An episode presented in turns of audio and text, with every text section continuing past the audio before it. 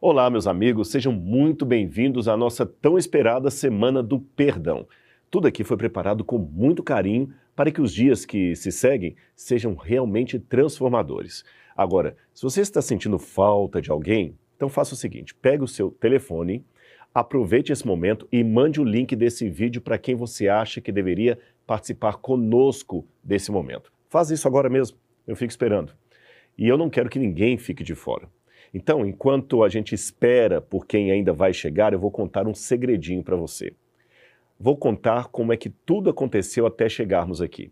Sabe, quando nós começamos a planejar essa semana, eu digo, quando ela ainda nem tinha um nome ou uma programação montada, nós paramos para pensar nas queixas e dúvidas que eram mais comuns nas redes sociais. Ora, você deve imaginar a quantidade enorme de pessoas que precisam de ajuda quando o assunto é perdoar. Inclusive, pode ser esse o seu caso. Independente do seu objetivo aqui, você é muito bem-vindo. E eu espero que você se sinta à vontade para interagir, testemunhar e, quem sabe, eu espero que sim, deixar o Espírito Santo transformar a sua vida. Em poucos minutos você será inundado de conhecimento prático através de conhecimentos, testemunhos, reflexões bíblicas e também análise de profissionais que reservaram um horário para estar aqui conosco, nos explicando o tema do perdão. Mas, como já é nosso costume, eu não poderia começar esta programação sem antes falarmos com Deus. Então, junte-se comigo agora, curve a sua fronte e vamos orar a nosso Pai Celestial. Senhor meu Deus, meu Pai, muito obrigado pelo dom da vida. Muito obrigado pela luz que vem de Ti e ilumina esse mundo. Dá-nos paz, Senhor dá-nos cordialidade, capacidade de perdoar e sentir o teu amor em nossa vida cada dia, em nome de Jesus. Amém, Senhor. O assunto que nós vamos tratar durante esses dias envolve os efeitos colaterais que o não perdão pode deixar em seu corpo. Afinal, será que é possível desenvolver doenças e outros problemas simplesmente porque eu não consegui perdoar alguém? A resposta é sim. E o nosso convidado especial vai responder a esta e outras questões, por isso fique até o final para aproveitar cada segundo desse vídeo. Antes de tudo, eu tenho uma surpresa para você que acompanha o meu trabalho e com certeza você vai ficar feliz. Você já ouviu falar do Museu de Arqueologia Bíblica da Unasp, não é mesmo? Pois é, agora você confere as últimas novidades sobre esse sonho que está prestes a se tornar uma realidade aqui no campus de Engenheiro Coelho, do UNASP, o Centro Universitário Adventista de São Paulo. Imagine um local em que você pode estudar a Bíblia através de um acervo arqueológico com peças coletadas nos exatos locais em que os personagens bíblicos viveram. Parece muito bom, né? O Museu de Arqueologia Bíblica é um sonho antigo. Desde 2012 se imagina um local especial para o estudo da Bíblia e de seu período histórico, segundo a arqueologia. Não apenas voltado para alunos do NASP, campus Engenheiro Coelho, onde o projeto foi idealizado, mas para toda a comunidade interessada. Depois de mais de 10 anos, esse sonho está muito perto de se realizar. E isso é também graças a você. A construção se iniciou meados de 2015, é, final de 14, é, começo de 15 e elas foi até 2017, onde é, a gente não teve mais recursos para continuar. E isso foi retomado a partir de 2020, final de 21, começo de 22, a obra se iniciou em 22, já com outro projeto, uma nova configuração. Hoje nós estamos numa etapa de conclusão, acabamento da obra civil e, e acabamento. E a parte que mais agora está acontecendo tem a ver com a exposição, então tanto forro, iluminação e o próprio mobiliário de exposição, a gente tem uma meta, uma meta de finalização do museu para início de novembro já funcionando, né? E, e, uma intenção de inauguração nessa fase. E assim como foi desde o início, com a entrada de, de doações, nós dependemos, para atingir essa meta, dependemos de novas entradas, de novos doadores é, para concluir o projeto e a obra e, e, caminharmos até a inauguração. O Museu de Arqueologia Bíblica do NASP tem aproximadamente 3 mil peças, sendo que 80% delas são originais. Então nós temos que dividir essas peças de uma maneira que seja didática e contemplativa em relação à história da Bíblia Sagrada. Então nós vamos dividir o museu a princípio pelos períodos da arqueologia bíblica. O período do bronze, que corresponde à época patriarcal e ao período do povo de Israel no Egito, depois o período do ferro, que seria a época dos juízes e a monarquia de Israel, depois o período persa, que é pós o período da, do cativeiro da Babilônia, e aí entramos no Novo Testamento. Temos todo o período romano ali, que é o período do Novo Testamento, e o período bizantino, que é o comecinho da Idade Média. Além de todo o acervo que estará dentro do prédio, nós temos uma surpresa para o visitante também, que fica no lado de fora do museu. É aquele que estamos chamando de o Jardim da Bíblia, onde nós estamos plantando árvores do Oriente Médio, árvores mencionadas na Bíblia Sagrada. Por exemplo, muitos jovens não sabem o que é uma tamareira, como seria uma, uma árvore da romã, por exemplo, quando Jesus fala na Bíblia, a figueira, como seria, a, o cedro do Líbano, a acácia, a madeira da qual foi feita a Arca da Aliança. Enfim, você vai ter um passeio por esse jardim da Bíblia que vai produzir cultura, conhecimento, porque ali também nós colocaremos algumas réplicas de peças do mundo bíblico, como por exemplo, uma prensa de azeitona para produzir azeite, um poço, um túmulo, como era um túmulo da época de Jesus em tamanho natural. E além de todo esse acervo cultural e de conhecimento, você também terá um momento ali para meditar, fazer a sua oração, refletir sobre a vida, enfim, será um jardim bíblico para você poder refletir sobre tudo que você conheceu a partir do acervo que está dentro do museu. Além disso, o projeto carrega consigo uma importância singular para sua localidade. Em um ambiente universitário e polo religioso, a relevância do MAB é intensificada, já que o acesso é facilitado a seu público-alvo. Muitas instituições vêm visitar esse ambiente, porque aqui é um pouco da história da arqueologia bíblica no mundo. Então, assim, o ambiente é pequeno, mas muito procurado, muito relevante.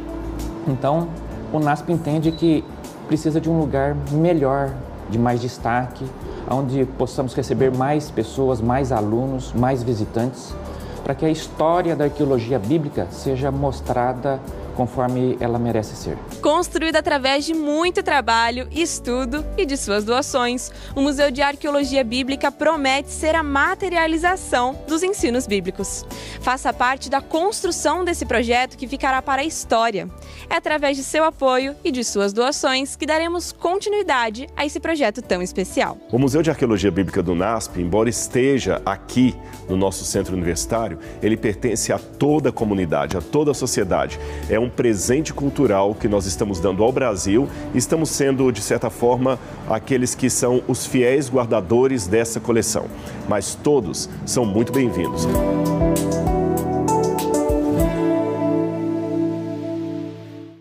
É uma alegria imensa uh, anunciar para você essas novidades, ou seja, partilhar com você essa alegria, porque afinal de contas, o Museu de Arqueologia Bíblica do NASP é um sonho que se realiza graças a doações e pessoas que participam também do curso A Bíblia Comentada, como você talvez, que está sempre todo mês estudando a Bíblia com a gente. Ah, você ainda não é nosso aluno na Bíblia Comentada com Rodrigo Silva? Então já fica aqui o convite para você também se tornar mais um da família que toda semana estuda a Bíblia comigo e de quebra você está ajudando na realização desse sonho, que é a construção do Museu de Arqueologia Bíblica aqui do NASP, o único do gênero que temos na América do Sul. Eu fico muito feliz com isso. Agora, eu tenho certeza que você também já percebeu que a Semana do Perdão está completamente diferente de qualquer evento que nós organizamos, começando pela plataforma inédita que nós estamos estreando com todos vocês. O meu conselho é que, por enquanto, você permaneça aqui comigo e aproveite o máximo o espaço reservado para os comentários. E ao final do programa, não deixe também de explorar a plataforma, está bem? Ah, você ainda não está sabendo? Então deixa eu explicar. Se você está assistindo a Semana do Perdão pelo YouTube, saiba que nós desenvolvemos um aplicativo gratuito chamado A Bíblia Comentada. Lá, o que não falta são conteúdos gratuitos e espaços também para você interagir com outros alunos do curso A Bíblia Comentada. Ali nós reunimos vídeos, documentários, séries especiais e todos os meus cursos num só lugar. Assim, Quer você seja ou não meu aluno, você terá acesso à plataforma e a todas as suas funcionalidades. Então, depois de assistir esse vídeo, confira o conteúdo lá. Na parte superior da página inicial, você encontra a comunidade da Semana do Perdão. E lá, como em qualquer lugar da rede social, você pode postar o seu testemunho, comentar em publicações de outras pessoas e até fazer perguntas e muito mais. Tem muita coisa esperando por você. Eu só peço, é claro, que você se atente para as regras de convivência, para que todos possam aproveitar da melhor maneira a plataforma que nós preparamos com muito carinho para você, tá bem? Agora, voltando à programação da Semana do Perdão, nós fomos às ruas. Para quê? para descobrir como as pessoas se sentiram após terem dificuldades para perdoar alguém. Assista o que elas disseram.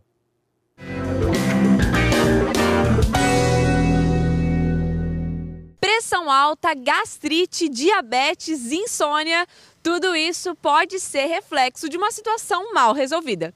A gente está aqui na rua para descobrir se de fato o corpo também sente. Já, nossa senhora, principalmente aqui no peito, começa a doer tudo, um negócio. Aí a garganta entala, sabe? É estranho. Ah, sente um. Um amargo, né? Um, uma angústia. Normalmente o coração bate mais, ah, sobe a sua adrenalina, né? Sempre quando a gente acontece alguma situação chata com relação a um, conflitos, isso sempre causa um mal-estar da gente, né? Eu acredito que o, o, o mais, o, o que mais sente é o coração, né? Aquela dorzinha no interior. Acaba ficando agitado, causando um pouco de ansiedade, né? Então dá uma palpitação, uma dor no peito. Às vezes acho que eu já senti falta de ar também, porque eu fiquei muito nervosa.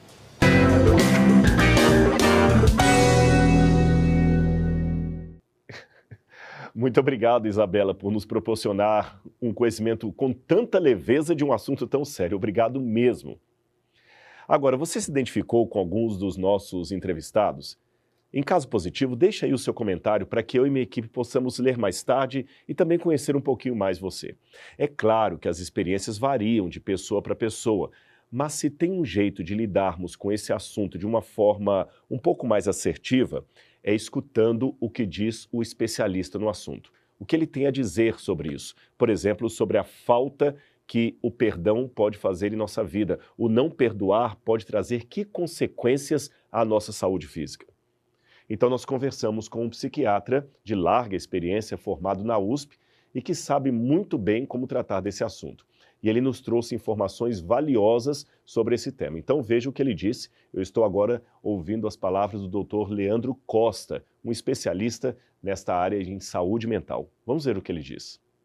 Tem algumas bases neurocientíficas para onde vai parar o rancor dentro do nosso cérebro, que é uma, uma região que ela é ela é involuntária, ela não é um acesso consciente. E a ínsula ela é, regula humor, ansiedade, estresse, é, percepção de dor, é, atitudes impulsivas.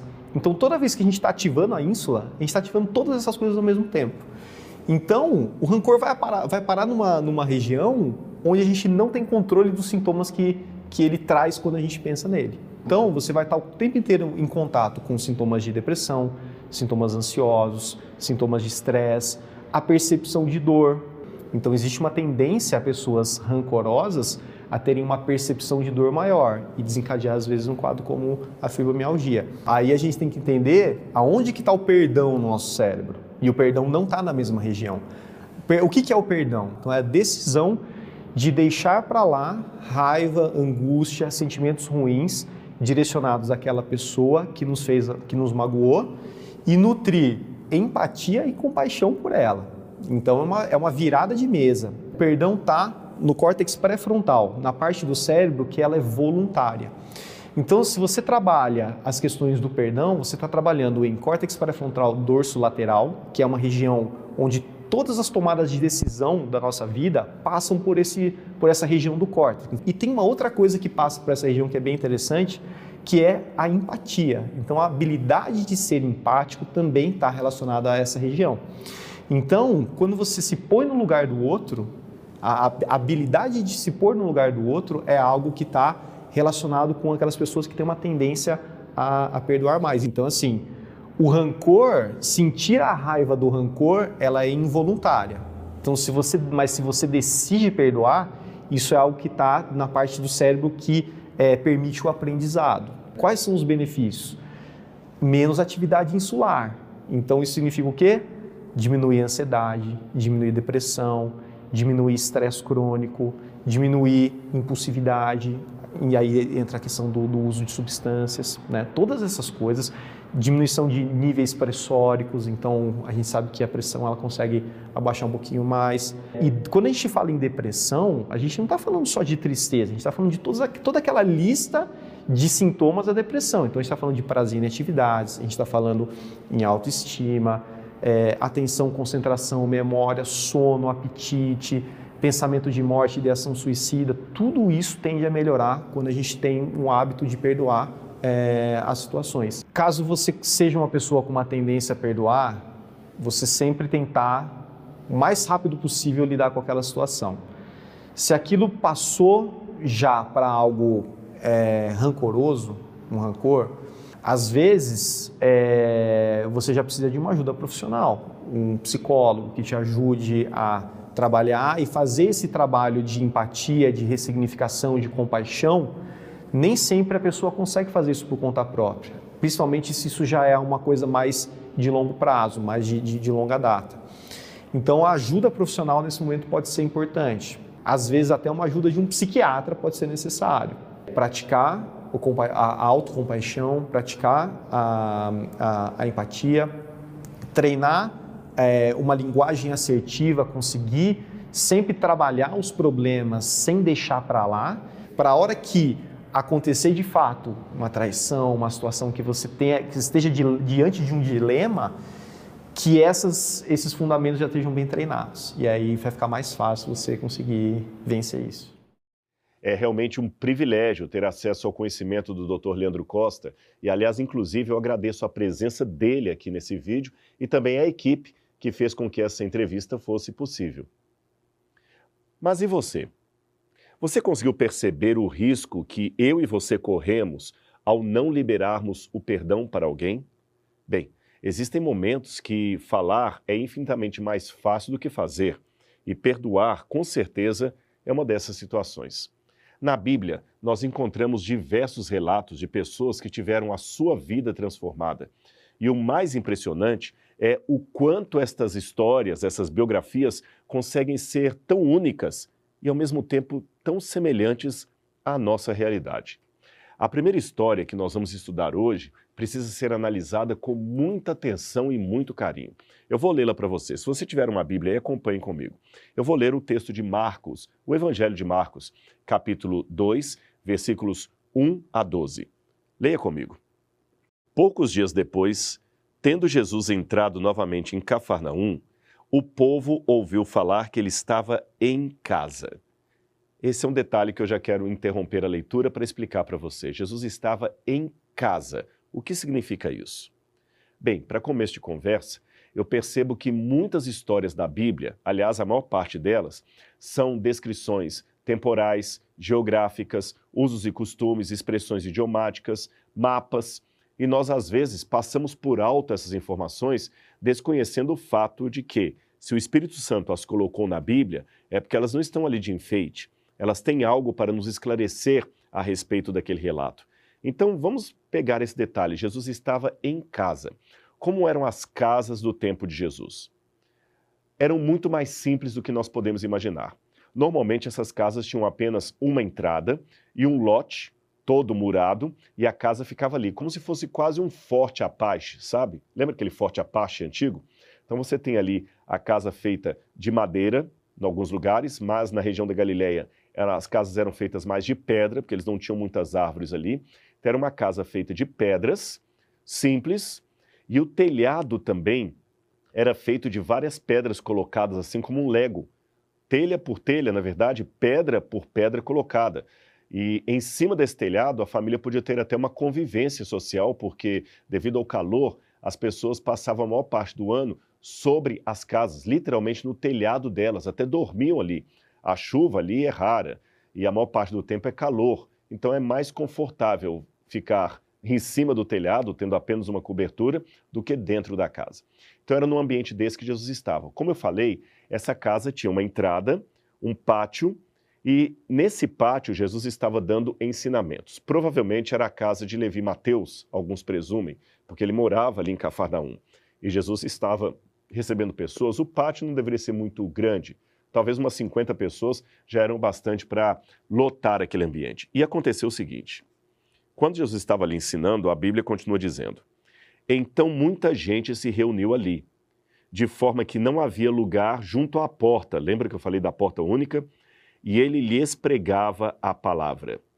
Na continuidade, a Bíblia diz assim: Vieram alguns homens trazendo-lhe um paralítico carregado por quatro deles. Esse é outro detalhe do texto que merece uma nota uh, de destaque estavam ali homens trazendo um paralítico. Aqui eu aponto para a segunda importância do texto, ou segundo elemento a ser esclarecido.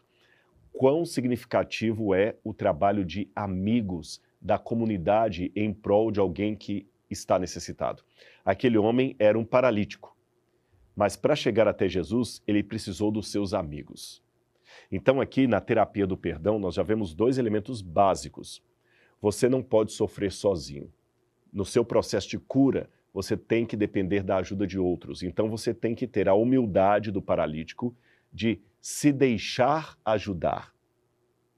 Muitas vezes nós, quando estamos com os nossos problemas, por causa do orgulho, a vergonha, a, sabe, o temor de mostrar fragilidade, não queremos ser ajudados, mas precisamos contar com a ajuda dos demais. E o segundo elemento, pode ter certeza, que esses amigos do paralítico, ao fazerem o esforço de levarem-no até Jesus, eles também estavam ajudando a si mesmos, porque, acredite se quiser, uma forma de terapia muito eficaz é ser útil a alguém que está precisando. Muitas curas para os traumas emocionais consistem em ajudar nosso semelhante. O problema é que muitas vezes não queremos ajudar o próximo, sabe por quê? estamos ocupados demais com nossas dores. E esta é uma armadilha emocional para você não resolver o seu problema. Eu vou explicar o que eu quero dizer. Você não pode tornar os seus traumas, as suas dificuldades, os seus problemas, um filho único mimado. Há pessoas que pensam que porque estão sofrendo, o mundo tem que parar em prol do seu sofrimento.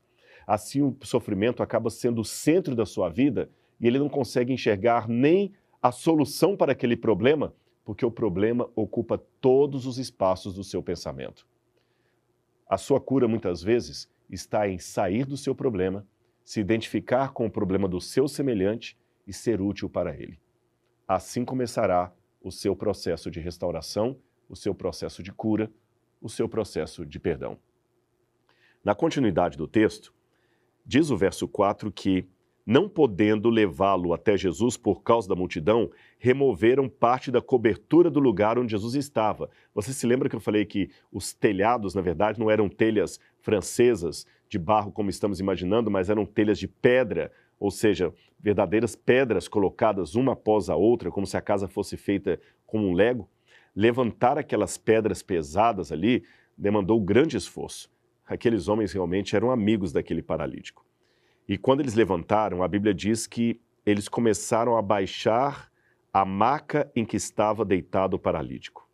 Vendo a fé que eles tinham, Jesus disse ao paralítico: Filho, os teus pecados estão perdoados. Olha que coisa interessante. Eles foram ali para curar aquele homem. Mas a primeira coisa que Jesus fez foi perdoar os pecados daquele homem. Por que Jesus já não o curou imediatamente? Por que, que antes de curá-lo, Jesus perdoou-lhe os pecados? Você sabia, o Dr. David Simmons, um especialista em psicologia dos Estados Unidos, fez, escreveu um livro chamado Culpa, onde a psicologia e a religião se encontram.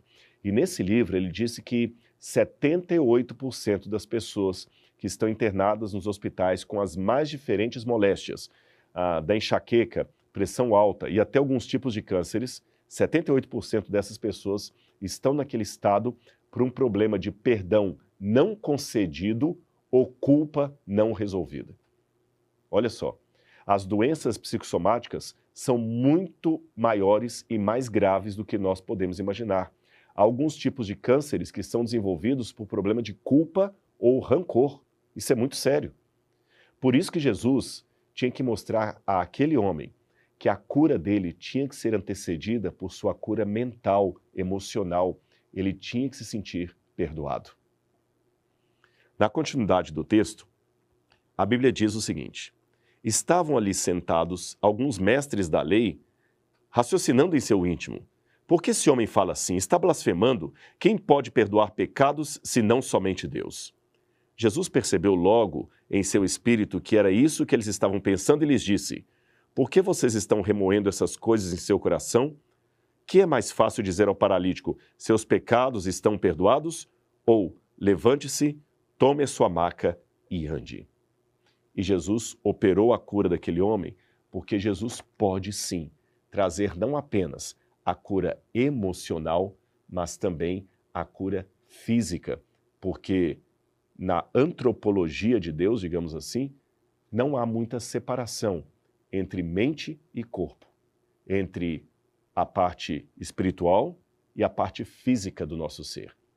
Questões emocionais também repercutem na área física e o mundo espiritual está completamente envolvido nisso. Você entendeu a mensagem bíblica? Agora, antes de nos despedirmos do vídeo de hoje, eu quero que você ouça um testemunho de uma pessoa que, como eu e como você, passou por muitas situações complicadas durante sua vida. Aliás, complicadas demais. A Adriana não viveu há dois mil anos como aquele paralítico. Ela está viva em nossos dias hoje, compartilha de situações parecidas com o nosso, o nosso tempo, e a história de vida dela mostra o quanto os ensinamentos bíblicos continuam válidos hoje, mesmo depois de milhares de anos que foram escritos. Então preste atenção no testemunho da vida da Adriana, talvez você vai se sentir muito próximo do que ela passou e eu espero que a vitória dela seja um incentivo também para você no problema que você está enfrentando aí hoje. Preste atenção nesse testemunho.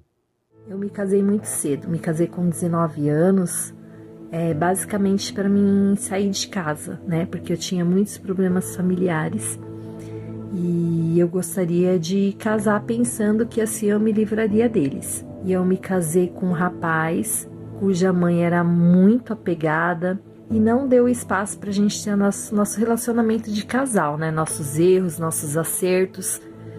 Ela era uma pessoa que se intrometia bastante, em toda e qualquer oportunidade ela me humilhava, né? O que foi me causando muito rancor e até um certo ódio, né? Nós brigamos. Eu fui até a casa dela e falei tudo o que eu estava sentindo. E, e eu falei de uma forma muito pesada, me arrependo até hoje pela forma que eu agi com ela, né? E aquilo culminou numa briga na minha casa muito grande qual ele pegou as coisas dele e desapareceu sem nos dar notícias, né? Nem para mim e nem para o meu filho. E ela, a, ela enquanto mãe, falou para ele, né? Para ele escolher ou se ele ou ele ficaria comigo e com o nosso filho, ou ele escolheria a família, né? E ele optou pela família dele. A família éramos nós, né? Mas a família é, que eu digo pai e mãe, ele optou pelo, pelo pai e pela mãe e nos deixou. E o nosso filho tinha apenas um ano de idade. Então eu fiquei muito revoltada, criei dentro de mim uma revolta muito grande por conta disso e a culpava pelo fim desse relacionamento, né? E chegou num ponto assim que esse ódio ele me dominava, dominava as minhas ações, o, os meus dias, era como se ela estivesse acorrentada a mim e eu a, a, a carregava para todos os lugares, né?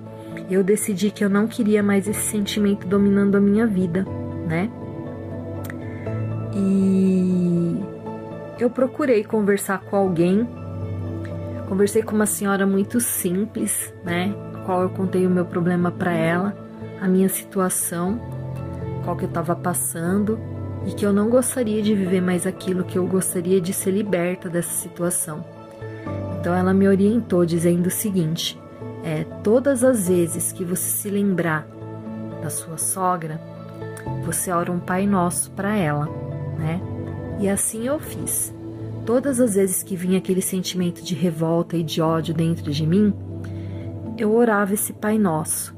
Até que, graças a Deus, é, chegou o tempo de não sentir mais nada, de lembrar e não doer, de não sentir revolta e nem mágoa, porque a partir daquele dia a minha relação com as pessoas também mudou. Eu não costumo mais aguardar mágoa de todo mundo, de ninguém, aliás, eu não consigo é, mais guardar mágoa. E hoje eu venho dizer aqui que eu estou liberta desse sentimento de rancor, de mágoa, né? E graças a Deus vivo a minha vida, nos falamos é, nas oportunidades, com muito respeito, né? E graças a Deus essa situação teve um fim na minha vida. Forte, não é mesmo? Eu tenho certeza que muita gente aí do outro lado se identificou com esse testemunho. E eu espero que a vitória que a Adriana teve em sua vida seja também a sua vitória, porque o mesmo Deus que a ajudou pode ajudar você hoje. Basta você pedir ajuda a Deus. Infelizmente, enquanto nós estivermos aqui na Terra, do outro lado da eternidade, essa é a realidade que nós teremos que enfrentar: problemas, decepções. E eu sei, repito, perdoar não é algo simples, pelo contrário, é complicado. Mas seguindo o exemplo de Cristo, em sua ação mais desafiadora e complexa, nós conseguiremos perdoar, porque a graça de Deus vai nos curar e nos capacitar para isso. Aliás, lembre-se de que perdoar é essencial para a manutenção da sua vida e da sua saúde. Ainda que pareça algo impossível, eu repito, pelo poder de Deus, eu e você seremos capazes de perdoar, de seguir em frente, mesmo diante de tragédias que não podemos mais mudar. Agora eu quero propor um desafio para você. Eu acredito que várias pessoas já baixaram o aplicativo A Bíblia Comentada, mas se você ainda não fez o download, esse é o momento ideal. Assim que nós terminarmos o encontro desse vídeo de hoje, nós vamos continuar o momento de aprendizado lá no aplicativo, porque como eu falei, tem muita coisa que eu e minha equipe preparamos para você. Um arquivo que tem lá, inclusive, mostra um desafio do dia com um resumo de tudo que nós vimos no vídeo de hoje. Eu sei que pode parecer simples, mas você vai perceber o efeito profundo dessa ação em sua vida assim que você começar o nosso programa do perdão. Então, no arquivo que nós preparamos, você pode tê-lo em qualquer lugar ou num caderno que você tiver em casa. Você vai fazer uma lista de todos os efeitos colaterais que o seu corpo já experimentou porque você não conseguiu perdoar alguém que lhe fez mal. Acredite em mim, faça isto, é bom para você. E se quiser, fique à vontade para dividir o seu testemunho lá na nossa comunidade. Quem sabe você pode ajudar outras pessoas, assim como a Adriana fez nesse momento. E eu espero que neste mesmo lugar nós possamos conversar sobre a importância do perdão para o seu futuro. Isso mesmo, o seu futuro depende disso e nós estamos aqui juntos com você, trabalhando para lhe ajudar em tudo o que for necessário para que você tenha paz. Nos próximos dias, nós ainda vamos conversar um pouco mais sobre o que significa o perdão na Bíblia, a importância de perdoar a si mesmo pelos erros cometidos no passado e, finalmente, como perdoar a meu semelhante. Esta é uma oportunidade de transformar a sua vida da água para o vinho e também transformar o seu relacionamento com Deus, com seus semelhantes, consigo mesmo. Então não deixe nenhum dia passar não restam dúvidas sobre os efeitos positivos que essa semana poderá fazer em sua vida. Agora então feche os seus olhos, porque nós vamos fazer mais uma oração de agradecimento a Deus pelo dia de hoje. Então incline sua fronte e ore comigo.